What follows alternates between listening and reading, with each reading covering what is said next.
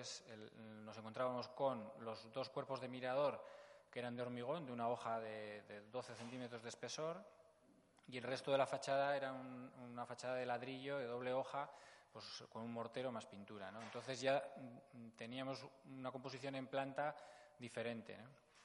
El, cómo estaba lo que era la fachada general de ladrillo, pues deteriorado, con desconchamientos, pues el, revestimiento ya había empezado a fallar, en lo que es la fachada, vamos a decir, de, mortero más pintura. Pero el principal problema eran los elementos de hormigón armado, que eran los miradores, las cornisas, los balcones, que al final lo que había sucedido es que había oxidado la armadura, había cogido aumentado de tamaño y había, estaba reventando el hormigón. Entonces el edificio en muchas zonas estaba pues, completamente destrozado y bueno, ahí es un poco donde entramos a intervenir. ¿no? La, comunidad pues, quería pues, cortar este proceso degenerativo del edificio. ¿no? Y entonces, bueno, estuvimos viendo cómo, cómo tratar ese hormigón, porque es la zona de cornisas, donde estaba ya la armadura a la vista, son patologías, problemas pues muy, muy frecuentes en Gros, sobre todo cerca del mar, y que hay muchos edificios con, con miradores de hormigón las mochetas de ventana, no, había por dónde cogerlo, ¿no? lo que eran las balaustradas de, también en grande hormigón, pues con la armadura al aire, eh, los, forjados de los balcones, los cantos.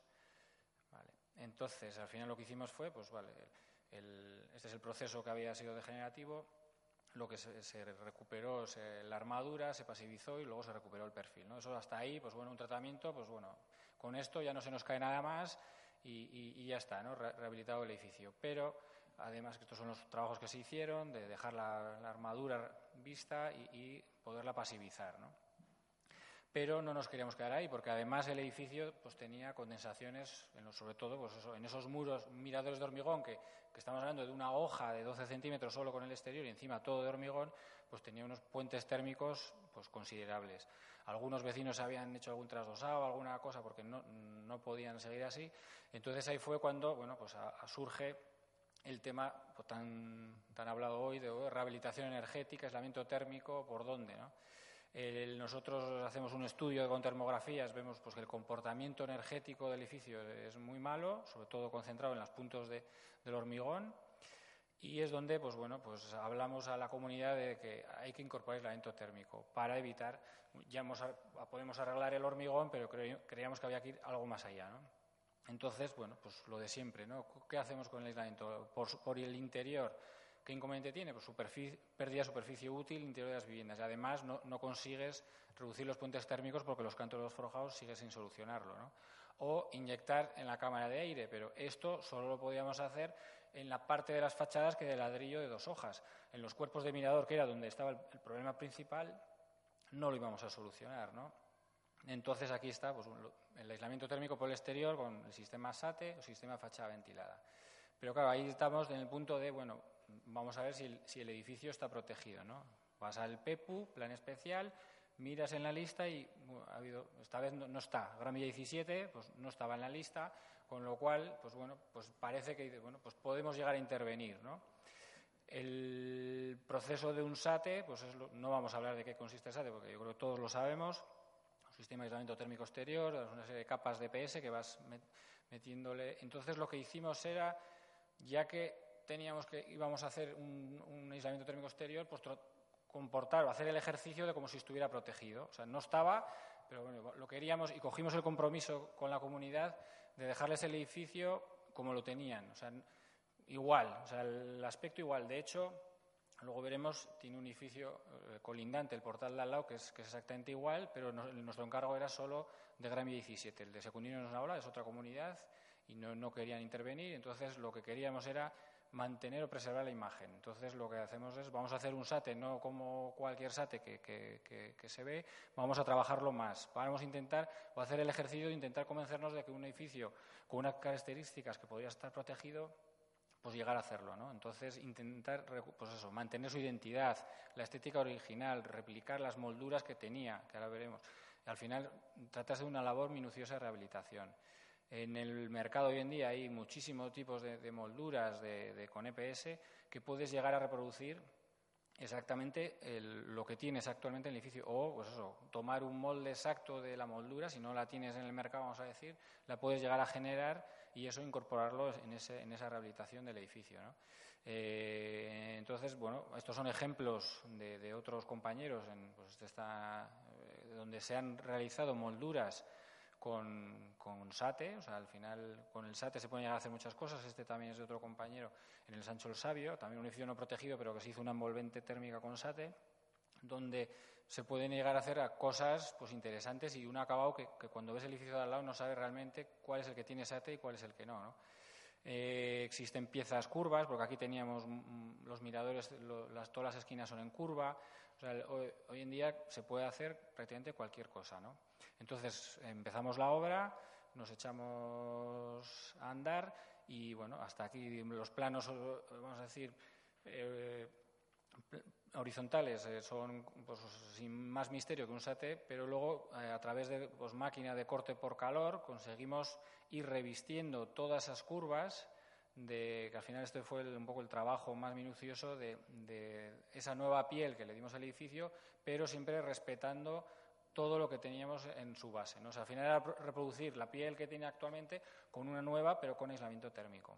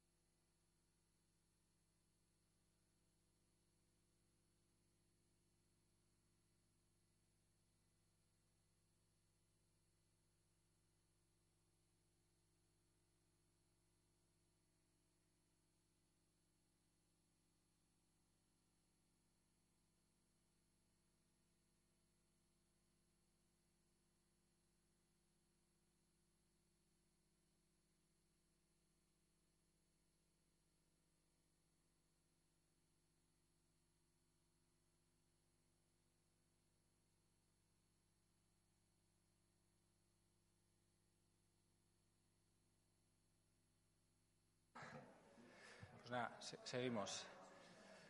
Entonces, al final fue pues un proceso eh, muy minucioso y muy artesanal de, pretender reproducir pues todo, todo lo que teníamos. Y hoy con esto queremos un poco sacar el debate de que con, con SATEN nosotros defendemos que se puede llegar a, hacer cosas pues interesantes y que respetan el patrimonio existente. Son diferentes fotos, debajo del mirador, o sea, se consiguió aislar pues, ese piel de hormigón de 12 centímetros completamente. ¿no? Luego las diferentes fases, una, una de la, placa, pues las esquinas, los perfiles, no vamos a entrar en qué consiste el SATE, pero bueno, sí pues explicar que al final pues, pues fue un trabajo muy laborioso y de, ejecución, ¿no? una ejecución complicada, pero bueno, como se decía antes, con, interés o con ganas se puede llegar a, a dejar un edificio energéticamente bien y no alterando su imagen. ¿no? Y diferentes imágenes del proceso, ya en las últimas capas donde ya faltaba, vamos a decir, el, revestimiento final. Y luego, bueno, por añadir, además del SATE, de la peculiaridad de reproducir todas esas molduras, fue el acabado. ¿no? El revestimiento final fue pues, un mortero acrílico liso al siloxano, mm, con aspecto marmero granítico, o sea, completamente liso. Normalmente estamos acostumbrados a ver sates pues, con granulometría de 1,5, 1. Aquí lo que se quería era pues, que fuera completamente liso y con ese aspecto granítico, que ahí no se ve en la foto, pero depende cómo le dé la luz, pues bueno, tiene un aspecto a veces pétreo y, o sea, era, además de eso, el acabado final de este sate, pues era diferente a los que estamos acostumbrados a ver, a ver por, la ciudad, ¿no? Y estos son fotos finales de, cómo ha quedado, pues este es el cuerpo del mirador, donde a día de hoy tú ves esto y no sabes que eso tiene un sate detrás. Podrías pensar que es, el edificio que estaba original, que simplemente se ha restaurado el hormigón y se ha pintado. Pero lo bueno de todo esto es que al final esta comunidad ha conseguido tener un edificio energéticamente pues que funciona y con, sin, respetando su imagen, ¿no? Entonces, bueno, diferentes fotos donde todas esas pequeñas molduras, pues todo eso sate y, creemos, bueno, pues que el acabado eh, eh, eh, es respetuoso, al final este es el edificio a la izquierda de Secundinos La Ola, que es el que actualmente pues ahí no intervenimos y, se puede ver cómo, aunque el color, vamos a decir, porque también ya de por sí el origen los colores tenían diferente porque en cada uno había intervenido, lo que son las reproducciones de miradores y molduras son, eh, son exactas. Y bueno, pues más imágenes de, cómo han quedado y, y ahora un poco el, la conclusión que quería dejar de, debate, ya que estamos para eso, sobre todo hoy, ¿no? no más que mostrar trabajos, es para generar debate y, provocar, es el decir, si hemos hecho esto en este edificio, en esquina, ¿por qué en edificios como el de enfrente o el, de al lado, que tienen protección, no podemos hacer lo mismo? O sea, actualmente, pues bueno, pues según cómo está el planeamiento, pues, pues, no te dan una licencia si vas a hacer un, sistema SAT en edificios de, de, este tipo. O ahora mismo tenemos entre manos con la comunidad de Zurriola 22, que es este ejemplo, donde sucede lo mismo. Tiene el cuerpo central de hormigón y el resto de fachada de dos hojas. Pues este edificio, como tiene una protección, no podemos hacer a día de hoy, que es lo que no se puede hacer una intervención como la acabamos de hacer. O sea, nos ha coincidido dos edificios muy similares en el mismo barrio, en Gros, eh, constructivamente muy similares, que uno sí hemos podido hacer ese SATE respetuoso, entendemos, con, lo que había, respecto a este otro que, como tiene protección, no lo podemos hacer. Entonces, bueno, pues sí es generar ese debate de que creemos que no todo se puede rehabilitar energéticamente por el exterior y se puede llegar a hacer muy mal, pero si de alguna forma se controla o de la Administración, pero no, no coartar, no decir, por ejemplo, a esta comunidad de Zurula 22 no podemos hacer SATE cuando ven que en un edificio parecido, cerca, lo estamos haciendo. ¿no? Entonces, es pues, intentar que si entre todos un poco apoyamos, poder llegar a hacer rehabilitaciones respetadas. ¿no? O, esto es en el edificio que han sacado Fernando de Romamelli, que es todo de hormigón, estamos un poco en lo mismo. ¿no? Son edificios que por dentro están con unas condensaciones bestiales y la única forma para solucionarlo constructivamente bien es aislar por el exterior. Sí, es verdad que hay que preservar el patrimonio, pero también está el confort o el interior de esas, de esas viviendas. o más ejemplos, ¿no? En la ciudad, en Gros, donde hay mucho edificio con miradores de hormigón. Y cuando vemos noticias de estas, donde cada vez se queremos proteger más, pues está bien, pero, pero hay que proteger con criterio. ¿no? Pues hace poco sabía que la Diputación quería elevar la protección de unos edificios. O cuando ves noticias como esta, que es reciente, donde Áncora plantea incluir 112 nuevos edificios de Gros en la revisión del plan de, plan de protección, entre ellos la calle Secundinos La Ola, que la de Secundinos La Ola es exactamente el caso del que hemos hablado. ¿no? Entonces, acababa de suceder que hemos hecho una, rehabilitación energética en Gran Vía con Secundinos La Ola, que, vamos a decir, gracias o, no, a, que no estaba protegido, hemos podido dar ese aislamiento exterior, pero resulta que ahora sí, mm, con lo que está diciendo Áncora, pues protegemos toda la calle Secundinos La Ola, el edificio de al lado no va a poder hacer una intervención similar a la que hemos hecho nosotros. Entonces, bueno, pues es dejar ese debate ahí en el aire diciendo por qué este sí, este no, o si he llegado antes de que lo protegieran, lo podía hacer. Viendo este resultado, entendemos que este edificio, el portal de al lado, se podría llegar a rehabilitar energéticamente o con el mismo aspecto exterior, ¿no? Y ahí queda un poco el, debate o la, la provocación, ¿no? Vale,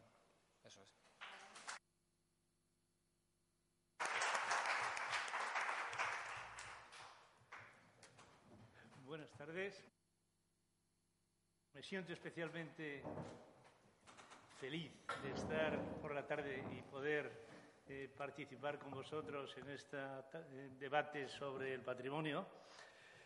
Evidentemente, te doy la razón absoluta en lo que acabas de decir, porque más vale no defender tanto, no vaya a ser que se nos caiga todo. Entonces, eh, precisamente ese es el punto que es en torno a los avatares judiciales en los que me parece que es enormemente importante y me has venido muy bien para poder precisamente seguir el debate y, sobre todo, la discusión en la cual te has puesto en marcha. Sobre la base de la carta de León X, en cuya redacción, al parecer, se esconde Rafael Sancho, y en pleno apogeo del, del papado renacentista se constituye el fundamento del cual surge un enorme cultural de tutela y cuidado de los edificios de la antigua Roma. Los legisladores sobre el patrimonio histórico artístico, en cuyo origen está la defensa del patrimonio artístico nacional, constituyen armadores jurídicos que surgen en pleno auge de la idea romántica. Su primer impulso reside en la voluntad de implantación y el afianzamiento del Estado Nacional Europeo, en pleno fragor del siglo XIX. La búsqueda de un estilo francés, un gótico perpendicular inglés u otras caracterizaciones artísticas nacionales y constituyen todas ellas el argumento fuerte desde el punto de vista cultural que, junto a la lengua y las costumbres, afianzan el Estado moderno para constituir el armazón sobre el cual prestigiar los nuevos estados emergentes.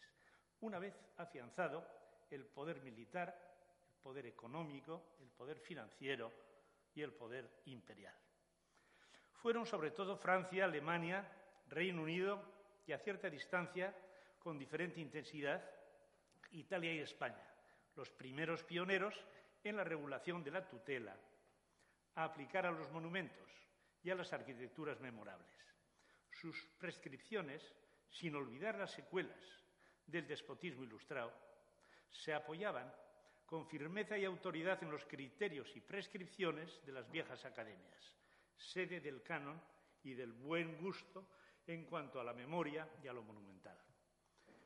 Es conocida la larga pelea que mantuvieron Ugarte Mendía y Alejo de Mendía desde la Academia de las Bellas Artes y contra el Ayuntamiento para la reconstrucción de San Sebastián, arrasado e incendiado por las tropas amigas bajo el mando de Wellington aquel legendario 31 de agosto de 1813. En este contexto, solo los grandes monumentos, la Sainte-Chapelle, Notre Dame, el Escorial, la Alhambra, y vinculando su tutela a los grandes personalidades de los académicos, Viollet-le-Duc, Torres Balbás en España, y su quehacer profesional, estaban sometidos a las prescripciones de tutela y a criterios de mantenimiento y restauración. Eran tiempos y contextos en los que la arquitectura cotidiana y la de los grandes monumentos y otros edificios públicos corrían sendas claramente diferenciadas. Eran tiempos en los que cada casa se parecía a la de al lado. Y cuando un edificio público menor se quedaba obsoleto, quedaba desamortizado o simplemente fuera de uso, se derribaba y punto. Muchas veces para dejar un solar vacío y esponjar siquiera mínimamente el tejido urbano. Así sucedió con la Lóndiga Donostiarra en la Plaza Sarriegui o con los jesuitas en la Plaza de la Trinidad y tantos otros casos semejantes de la historia de las ciudades europeas. Las cosas se resolvían bajo criterios de naturalidad. Por un lado, la Academia para los cuidados de los grandes monumentos y así construir el memorial nacional y junto a ellos el tejido urbano de lo cotidiano, conformando la propia vida de las edificaciones menores insignificantes para la gran memoria, con sus sustituciones, sus derribos, sus transformaciones, como la vida misma, haciéndose y deshaciéndose en el tejido de la gran ciudad. Las dos grandes guerras, la gran eclosión de las ciudades durante la segunda mitad del siglo pasado, las variaciones en el concepto de Estado-nación, singularmente en España, la neutralización de las, de las academias sin sustitución por otros criterios de autoridad y, sobre todo, el gran auge inmobiliario junto a algunos modos de construcción mucho más agresivos respecto al contexto en el que se ubican, han conducido a este antiguo procedimiento de tutela del patrimonio por cauces totalmente eh, sorprendentes e inesperados. Una judicialización galopante junto a sorprendentes textos legales que demasiadas veces producen sentencias de imposible cumplimiento, según lógicas constructivas y económicas al uso. Y lo que resulta aún más decepcionante son las sentencias que en una cuantía a todas luces exagerada resultan incomprensibles para la colectividad. Hoy se clasifica y se regula hasta el último cobertizo de la última agrupación urbana, mayor o menor. Se inventan y se inventarían monumentos por doquier, mientras se estudia muy poco la arquitectura en su profunda esencia, se estudia menos la construcción, la historia de los edificios y aún menos su realidad económica y la de la propiedad. Apenas se levantan planos bien trazados, ni se valoran las cualidades y deficiencias de las edificaciones que configuran nuestra vida cotidiana. Y sobre este balance pobre en sabiduría se, legisla sin cesar y se dificulta de una manera exagerada e innecesaria la siempre arriesgada en arquitectura operación de restauración, renovación, reconstrucción y sustitución edilicia. Cada edificio posee su propia lógica. La vida de los edificios, que diría el arquitecto Moneo, en su tipo edificatorio, en su construcción, en su uso y envolviendo todo ello en una lógica económica y de propiedad, marcan las pautas elementales a la hora de juzgar esta propia lógica de cada obra de arquitectura.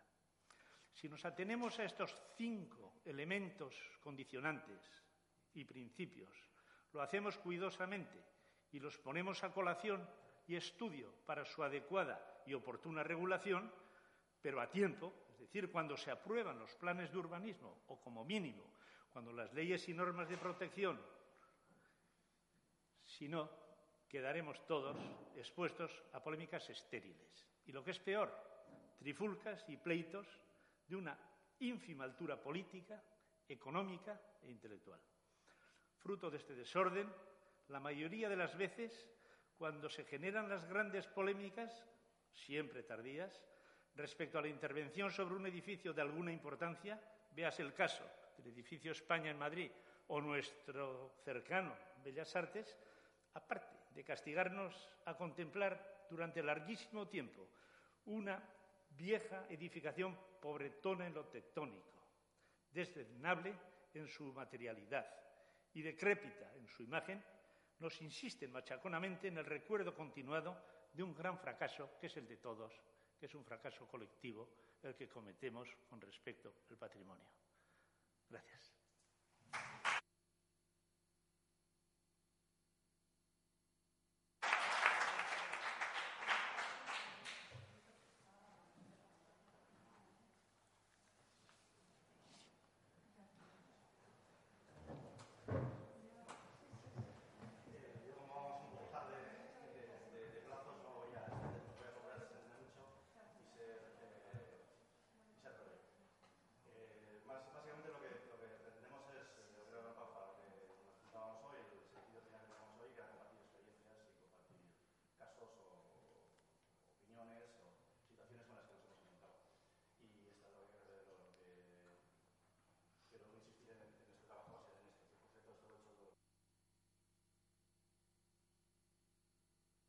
Es verdad, se me había olvidado. Gracias, el compañero que está aquí, y en este caso concreto lo hicimos también con otro, trabajamos en aquel momento con otro arquitecto que era Rolando Artives, que, es, de, es, de, Tolosa. Entonces, bueno, realmente lo, he titulado así como experiencia casual con el patrimonio porque eh, realmente fue así. Si para nosotros eh, se nos planteó a través de un, de un, de un promotor, eh, bueno, en este caso nosotros contactamos con el suelo y buscamos a un promotor constructor y cuando estábamos iniciando el proyecto ni siquiera sabíamos, porque ni, siquiera el plan, las normas generales de, de Solaluce lo tenían recogido en su, en su catálogo, ¿no? Eh, era un edificio que no, no, estaba, no estaba, realmente no estaba catalogado, ¿no? Aquí he, representado la ubicación del, proyecto, no sé si conocéis algunos ahora Luce, vais es el río, el río Deva, este, es, este de aquí es el, ayuntamiento, la parte de aquí atrás es la iglesia, este es el puente principal, digamos, y los otros edificios que sí que están considerados como monumentos pues son estos, de, estos otros de aquí, ¿no? la, Casa Jauregui, eh, bueno, hay otros, eh, la Casa Consistorial, que es un edificio barroco, es. Bueno, aquí esto es un, un, acercamiento mayor. entonces, bueno, es, básicamente, bueno, aquí se, aprecia también lo que, eh, el, borde de lo que es el, casco, lo que está considerado como área 8, que era, en eso sí que estábamos, sí que lo tenían claro, que te, daban unas, unas normas de, de, intervención, unos perfiles, unas alturas, unas cosas y tal, y eso sí que había, había que respetar. Eh, pero bueno, realmente no, no estaba no estaba contemplado, como no estaba recogido como tal. Entonces, los primeros contactos que, las primeras eh, planteamientos que, se, que, se, hacía era tirarlo todo, ahora os voy enseñando.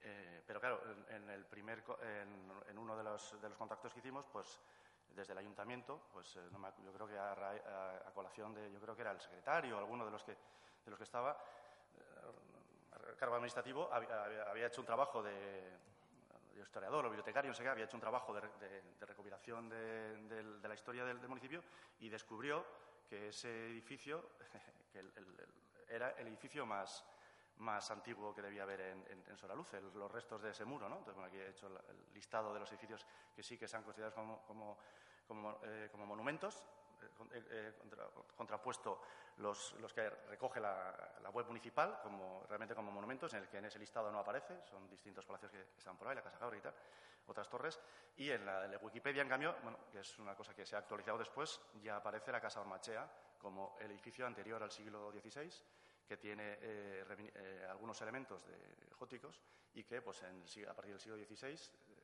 pues había sido reconvertido en convento de Santana y todo esto pues lo, había descubierto justo poco antes de que nosotros empezáramos a intervenir pues el, del municipio. Entonces, desde el propio ayuntamiento nos... nos eh,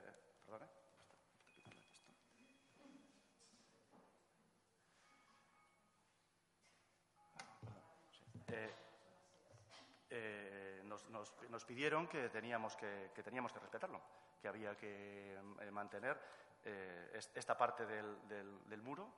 Bueno, ya ves que el, edificio, bueno, el edificio en aquel momento era, había sido la casa del pueblo, lo había comprado, pero anteriormente, por lo visto, en periodo, justo en el periodo anterior, habían sido, habían sido viviendas. Entonces, habían reutilizado un edificio de viviendas con ese perfil como, como, parte de terciario y la casa del pueblo pues iba a otro sitio y lo, y lo vendían. Entonces, bueno, pues estaba con una, es una configuración de la calle, la, la calle principal. Este aquí se ve, es el borde, digamos, realmente es el borde de lo que es el casco antiguo. Desde, allí, desde aquí hacia atrás es donde va el ayuntamiento, desde aquí hacia aquí. Y desde aquí para allí, pues es, es casi la, es la, misma calle, pero bueno, la, mayor parte de los edificios, pues ya sabéis que hay un edificio nuevo y que no había, ¿no? Esta es la, vista desde, desde, el otro lado, la fachada trasera, que, que no deja de ser un, es curioso, bueno, Soluces eh, eh, tiene un, alzado de río, pero que realmente no está muy, muy, muy trabajado. realmente la calle era, casi como la trasera, la mayor parte de los, de los edificios pues son traseras de, casa. O sea, algunos, bueno, algunos miradores con más o, menor mérito, pero eh, es casi, casi como una trasera, aunque realmente es este es el puente, aquí se ve el puente, por aquí realmente lo ves. ¿no? Bueno, esto, esto sería la representación de los alzados que, había, en donde, bueno, más o menos se mantenía en la misma, un poco había mantenido la misma altura, menos este edificio, que había tenido una intervención posterior, en donde habían, habían, levantado, habían levantado el perfil. Pero solo este es, eh, no, ninguno de estos edificios realmente estaban, estaban, estaban catalogados. Solo era, solo era el nuestro, el que, eh, el que, había, que, el que había que hacer, que tampoco estaba, porque ya ves que la configuración que tenía incluso estaba, estaba realmente alterada, ¿no? Ahí se ve, bueno, ahora lo veremos un poco más adelante, eh, representamos en los primeros dibujos que hicimos del, levantamiento, representamos las dovelas que tenían, que tenían unas puertas góticas, que sí que, bueno, que se que, que incluso había una cruz y tal, que, había, que había restos, pero como no, no teníamos, no, no, aparecía por ahí, pues no, no las consideramos, no, las consideramos importantes, ¿no? Y de hecho, la primera idea era, era tirarlo todo, ¿no? Pero bueno, bueno, entonces nos encontramos con, con, con, esta, con este asunto y lo primero que, hicimos, pues bueno, pues eh, intentar, es una herramienta que solíamos eh, emplear, que es el, tema del, del, boceto, pues para, para, adelantarse. En aquella época, te estoy hablando, este es un edificio del año 2000-2001, pues todavía los, justo, justo teníamos AutoCAD y no había elementos de este, o por lo menos no, no, los manejábamos y lo que, bueno, lo que planteamos fue resolverlo, ¿no?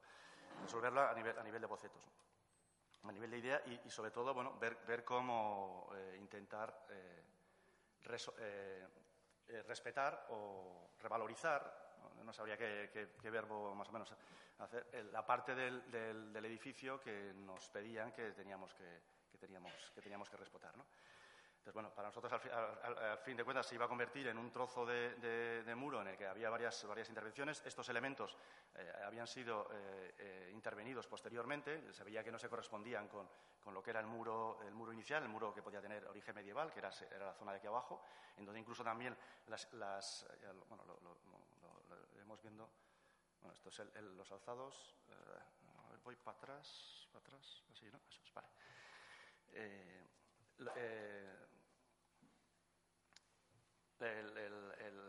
Estaban estas novelas eh, de, las puertas por aquí y más o menos esto es eh, lo, que había que hacer. Entonces, bueno, el planteamiento que hicimos fue desde, un poco desde el principio eh, pues enmarcarlo, por decirlo de alguna manera, y tratarlo como un, como un elemento fachada que íbamos a tener de ahí delante y que lo íbamos a, que lo íbamos a dignificar poniéndole un marco. Un marco con, nuestro, con la parte del edificio que iba a responder a un, a un programa de viviendas, porque esto era esto no, era un edificio público, el, comienzo de la intervención no iba a responder a, unos elementos de, una intervención típicamente patrimonial, sino a una intervención de, propiedad privada. Entonces, bueno, aquí eh, están estos, estos alzados con, relación al anterior. Al final, bueno, el perfil de la altura de, los nuevos permisos, el ayuntamiento te permitía, la zona aérea te permitía coger la, altura del, de al lado, pero no con la, con la altura, sino bajando la altura de cumbreras, la altura de, cornisa. Y entonces, bueno, pues lo intentamos eh, respetar la, configuración que, la configuración que había y, en este caso, bueno, pues eh, por cuestión de... Bueno, aquí lo tengo más para adelante. Aquí se ve, esta sería un poco la sección de lo, que, de lo que teníamos, aquí es lo que, lo que os contaba, digamos, este es el planteamiento del muro que tenemos aquí y detrás de ese muro tenemos adosado lo que, es la, lo que sería el programa, el programa de la vivienda que, crece para la, zona de atrás y que lo va a rematar por, lo va a rematar por adelante.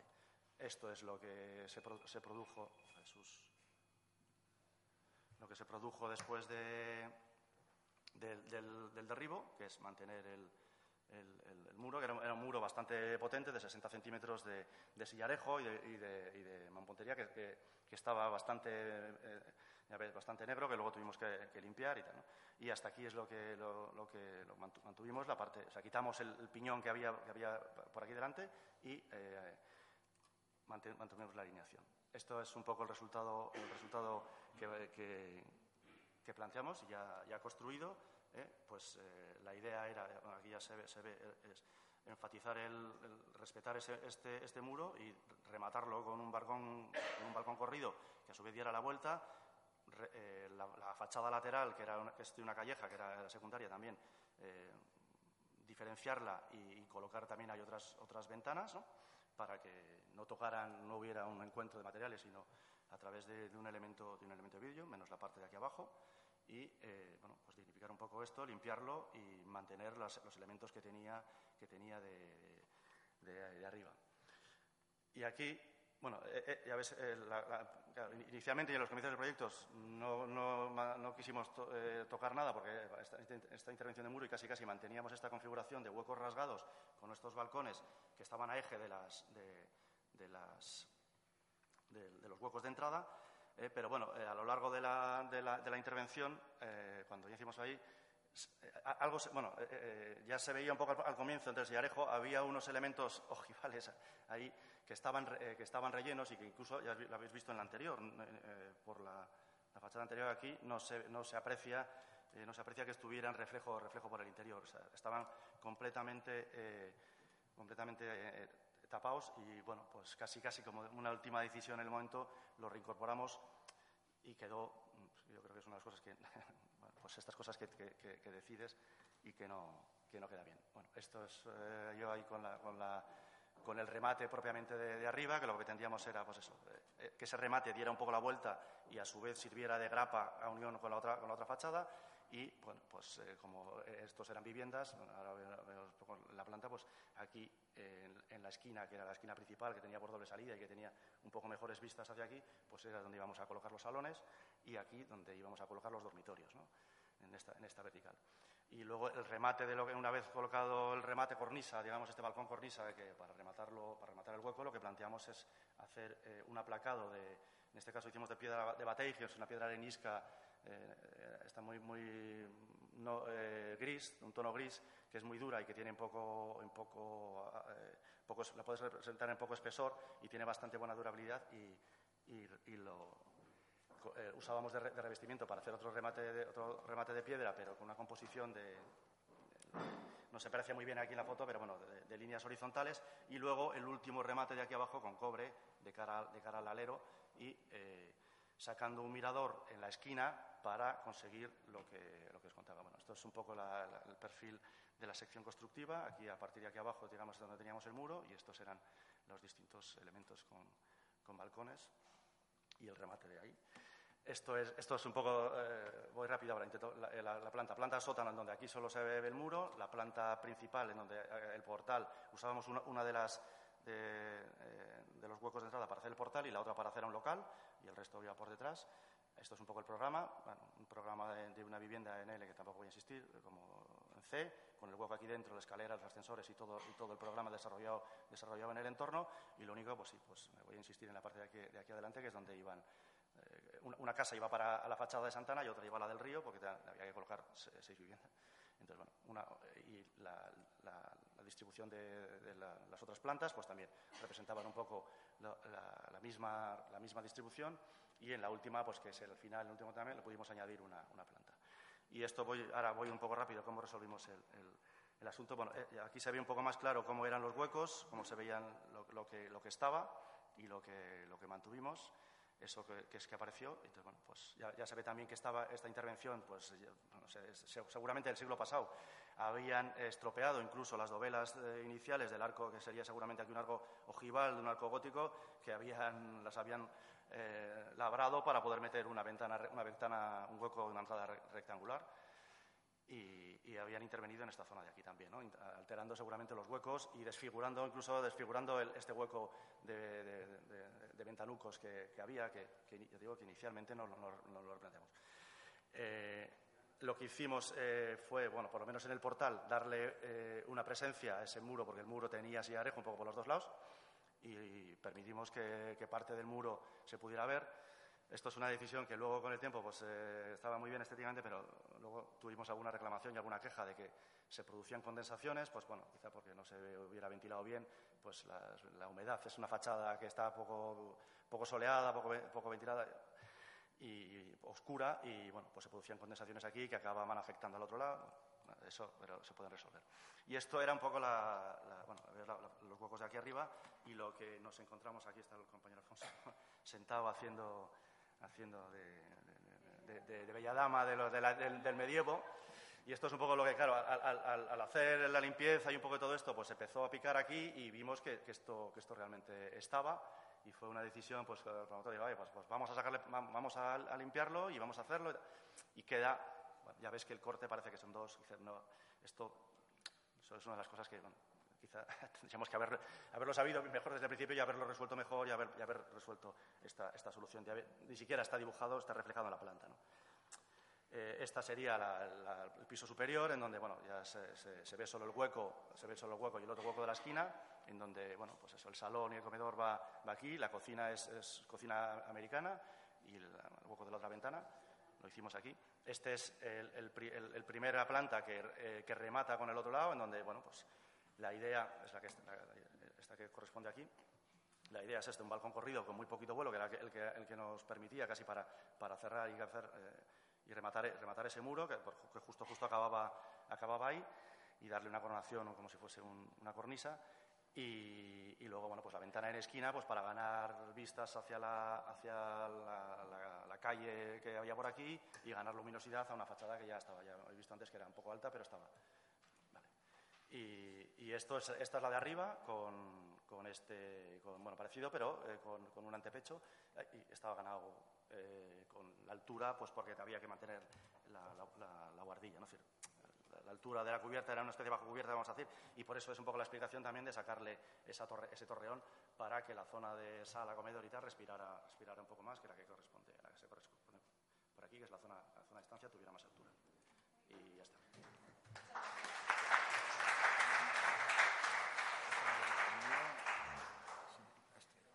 Este, este es.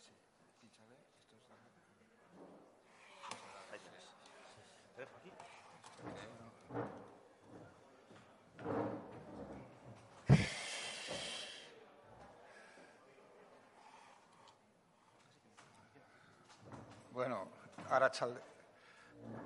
Arachaldeón a todos. Eh, reitero las gracias al colegio, a San Telmo y tutti quanti. Y entonces aquí yo os quiero dar una visión diferente, una reflexión sobre eh, el patrimonio, pero del punto de vista del urbanismo. Es decir, hemos hablado de, eh, los monumentos, pero también patrimonio es, el tejido urbano. O sea, cuando se habla de los. hasta hace muy poco eh, el patrimonio era solamente monumentos, primero edificios eh, importantes, después ya se, iba diversificando. Pero, por ejemplo, eh, considerar el urbanismo, la trama urbana como patrimonio es bastante reciente. ¿no? Y, sobre todo, aquí bueno, está la figura del, casco monumental, del casco histórico, y en, Guipúzcoa y en, y en Euskadi, es, bueno, en el 76, con, con el trabajo del estudio 6 de de los, estudios tipológicos de los cascos eh, antiguos de Arrasate, de, varios pueblos, fue, fue un hito y que nos hemos olvidado un poco de ese hito, porque desde entonces no sé si nos hemos parado ahí. Y entonces yo quería enseñar, o sea, yo quería mostrar que, que el patrimonio a veces es más importante un tejido urbano que los propios edificios que están dentro de ese tejido urbano. O sea, que la permanencia, lo intemporal, lo, que a veces emociona más es una calle, un camino que, tiene toda una historia detrás, donde las, cuando, donde las fachadas van cambiando, pero, pero si se desestructura ese camino, ese tejido urbano, ahí sí que perdemos memoria. Eh, en vez de, si, se, desaparece pues una fachada y a veces estamos mucho en el kitsch de, querer mantener, de calificar eh, un edificio, a veces se califica una fachada y se, hace toda una. y, volviendo con el patrimonio urbano, el patrimonio de, la tipología urbana, o sea, de cómo, eh, las tipologías que están en la ciudad, sobre la antigua tal, mantener esa tipología es más importante a veces que sustituirlas o no, ¿no? Entonces, aquí, en el, eh, yo voy a hablar un poco, voy a explicar un poco esta, esta historia a través de un ejemplo eh, de, Arasate, o sea, del casco histórico de Arasate. Me llamaron para, defender un. Bueno, este, ya veis el casco histórico de Arasate, que es muy bonito, son tres calles y dos cantones estrechos que atraviesan. El, cantón este, el de la Concepción, es el que me va. Eh, el, que tengo yo la tarea de protegerlo, o sea, creo yo. Y, entonces eh, vamos a ver un poco esta. Aquí está, uy, está un poco deformado, ¿no? Pero esto es la, tipología, el, trabajo de Estudio 6 de los años 76 y eh, el, cantón era un camino anterior inclusive a, la formación del casco histórico, ¿no? que iba hacia la iglesia, que sería una, anti, una antiiglesia y tal. Y entonces aquí se ve, eh, me llamaron para defender un poco, para estudiar un poco el caso de Torrecoa, que es el, edificio que veis aquí, que, que creo que es el solar, el único solar que queda así un poco coherente dentro del tejido urbano de, Arasate. Eh, es muy bonito porque es complejo, es una casa-torre, el muro por delante que queda todavía de la antigua. Aquí está el, famoso arco de la, Concepción, uno de los tres arcos que ha quedado.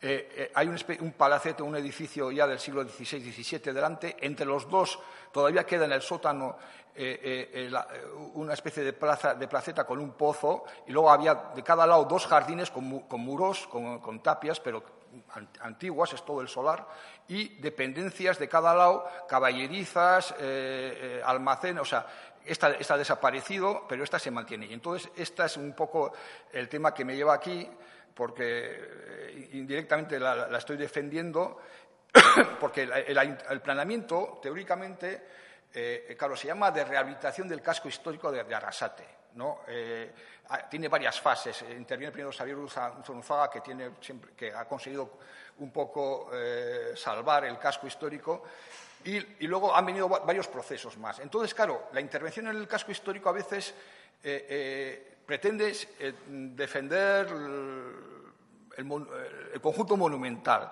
y a veces las intervenciones son despejar los monumentos eh, y, desnaturalizarlos eh, de su contexto eh, histórico, que, era, que estaban más insertados en el, organismo de la ciudad, de la propia ciudad. Y, vamos a ver el ejemplo de Notre Dame de París, que, en el siglo XIX pues, la aislaron y se queda como un monumento exento y en, cambio siempre ha sido a, trabajo con la ciudad el, Notre Dame de París. Y, aquí es un caso un poco inferior, pero en, en Arasate hubo una voluntad, curiosamente, de aislar la, iglesia de, San Juan Bautista y, bueno, aquí os voy a enseñar un poco, este es, fijaros lo rico que es el trabajo de Estudio 6 y aquí este es, este es el plan especial de rehabilitación yo, habría de acompañamiento, pero rehabilitación del casco histórico de Arrasate. Entonces, eh, aquí no se ve. Entonces, por ejemplo, el, cantón, que es un camino estrecho, eran los dos caminos estrechos, eh, se amplía y, el, solar se desarticula. También toda esta parte pasa público. O sea, se considera que lo más interesante únicamente es el edificio en sí, todo su conjunto, la tapia, las caballerizas y tal, ya no tienen interés. ¿no? Y, yo creo que más que el edificio, lo que tiene interés es el tipo, es, la impronta en la ciudad, cómo está ocupada la ciudad. ¿no? Esto es un poco la voluntad que tiene, simplificado, traduciendo, traspasándolo al tejido urbano, o sea, había una voluntad de tirar estas casas, de despejar y de aislar la, iglesia y eh, ensanchar el cantón y, quitar, evidente, todos los, elementos añadidos que, consideran, que consideraban en el plan especial como eh, inadecuados, eh, improcedentes, si fuera. Bueno, eso es una manera de, actuar que yo creo que es obsoleta, pero que yo creo que es más.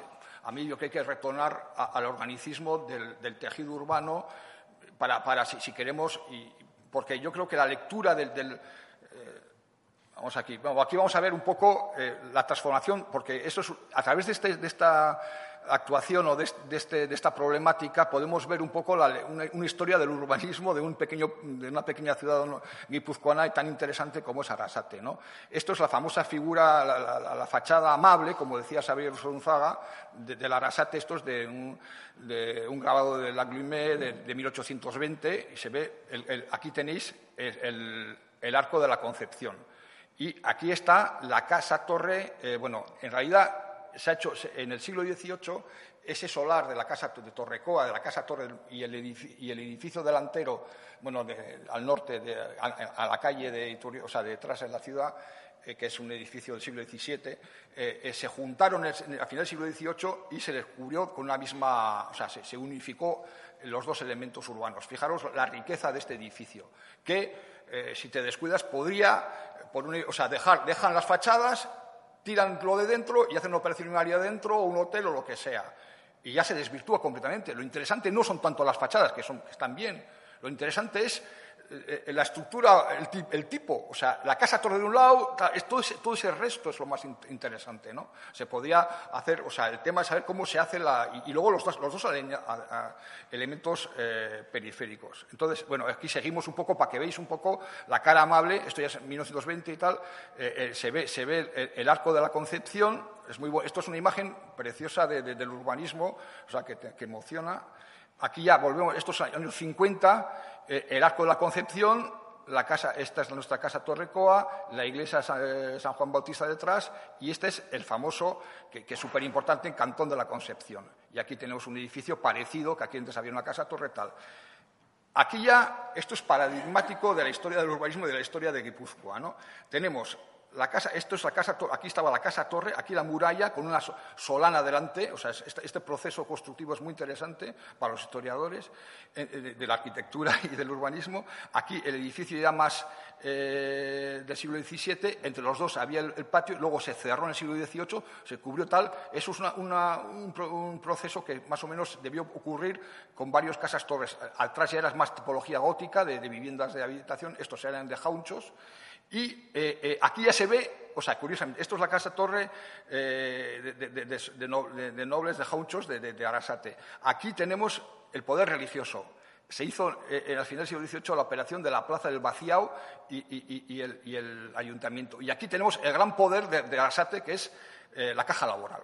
O sea, cogen este sitio en la misma entrada. O sea, aquí tenemos una lección de, inclusive sociológica, histórica, política, económica de Arasate. ¿eh? O sea, este, es un edificio que rompe completamente y, bueno, pero hasta, podría ser interesante, eh, vuelvo a repetir, lo más interesante es mantener en su, en su configuración, para mí, el cantón más que las, fachadas. O sea, aquí vemos una lectura muy interesante eso, ¿no?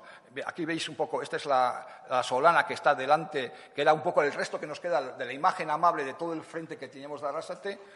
Este es eh, la puerta arco de, la Concepción. Y aquí tenemos ya el edificio nuevo, eh, de, bueno, de los años 60, de, la, caja laboral, o sea, el poder, el, el, que manda. Entonces aquí vemos ya un poco lo incongruente el, el choque entre, entre, el edificio nuevo tal de, la caja laboral aquí con el, murete este del conjunto del Solar Torrecoa, que yo creo que hay que mantenerlo tal cual, y además es, rico que sea así, que no, no necesita ampliarse. Yo creo que inclusive si se amplía la, para este lado, para este lado el cantón de, la Concepción, eh, desmerecería esto. O sea, sería en detrimento, o sea, entonces este es, este es, el añadido que era una caballeriza que se ha transformado en una tienda en los años 60 eh, y tal, y al mismo tiempo aquí tenemos con la, con la incongruencia de respetar, o sea, catalogar, la, eh, no, calificar la, fachada y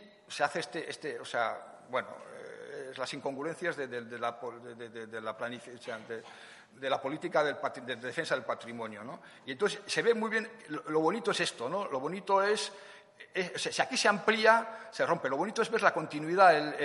había una voluntad de tirar estas casas para hacer aquí como una especie de plaza delante de la iglesia. No, no, lo bonito es este trayecto. O sea, Aquí vemos un poco. Eh, entonces, claro, se trataría, por ejemplo, esta fachada no, merecería más si se tirase todo esto delante, yo creo. Sería como más pobre todo, más, o sea, desnudarlos, o sea, eh, fetichizar el monumento, que no es monumento. Lo, interesante es el tipo, o sea, que aquí está una casa torre detrás y que aquí está un antiguo palacio de, bueno, palacete, de, un joncho del siglo XVII, ¿no?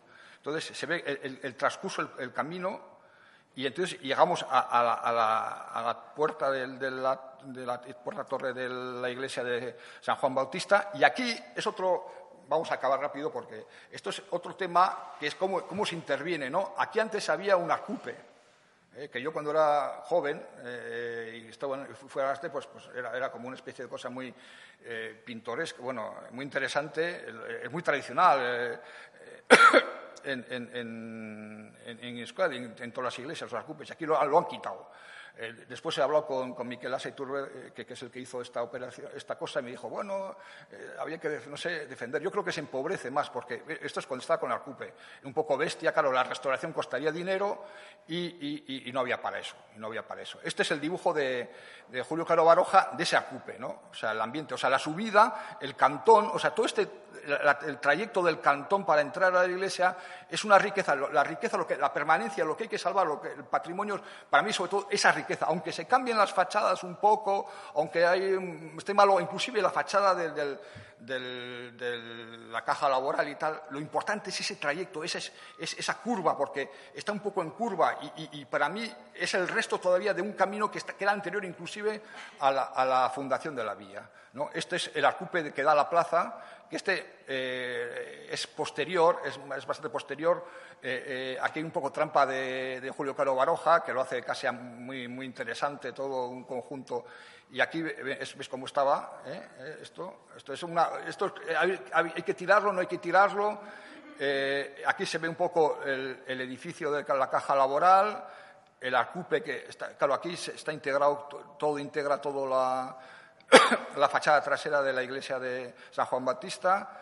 Eh, esto es nuestra casa torre, Esta es la parte, la parte del palacio un poco eh, del siglo XVII y esto es, aquí detrás, dentro, está la casa torre. Eh, abajo está solamente han quedado las, la primera planta y tal, pero está tal cual como en plan medieval, que es una riqueza. ¿no? Aquí está, aquí hubo una, operación y esto se, cambió todo por dentro. ¿no? Y, entonces, aquí se ve ya, ya vaciado. Entonces, el, eh, como dicen, la, la nature peur du vide, o sea, que, se llena siempre, aquí hay un entablonado, otro entablonado, o sea, que, a pesar de todo, lo que estaba atrás se, vuelve a usar, ¿no? O sea, se vuelve a, poner cosas, o sea, que es la vida orgánica. Se ve un poco que aquí el arcupe era la prolongación de la calle Turioz, era, era orgánico, era, era una especie de entorno orgánico alrededor de la iglesia que seguía la trama urbana, ¿no? Que, yo, o sea, que digo, cuando se habla de patrimonio es interesante valorar eso, que a veces intervenimos, eh, vaciamos, hacemos un vacío pequeño aquí, otro vacío pequeño. En Arrasate han hecho los pequeños, han tirado alguna casa, un solar, que, yo creo que no es eso.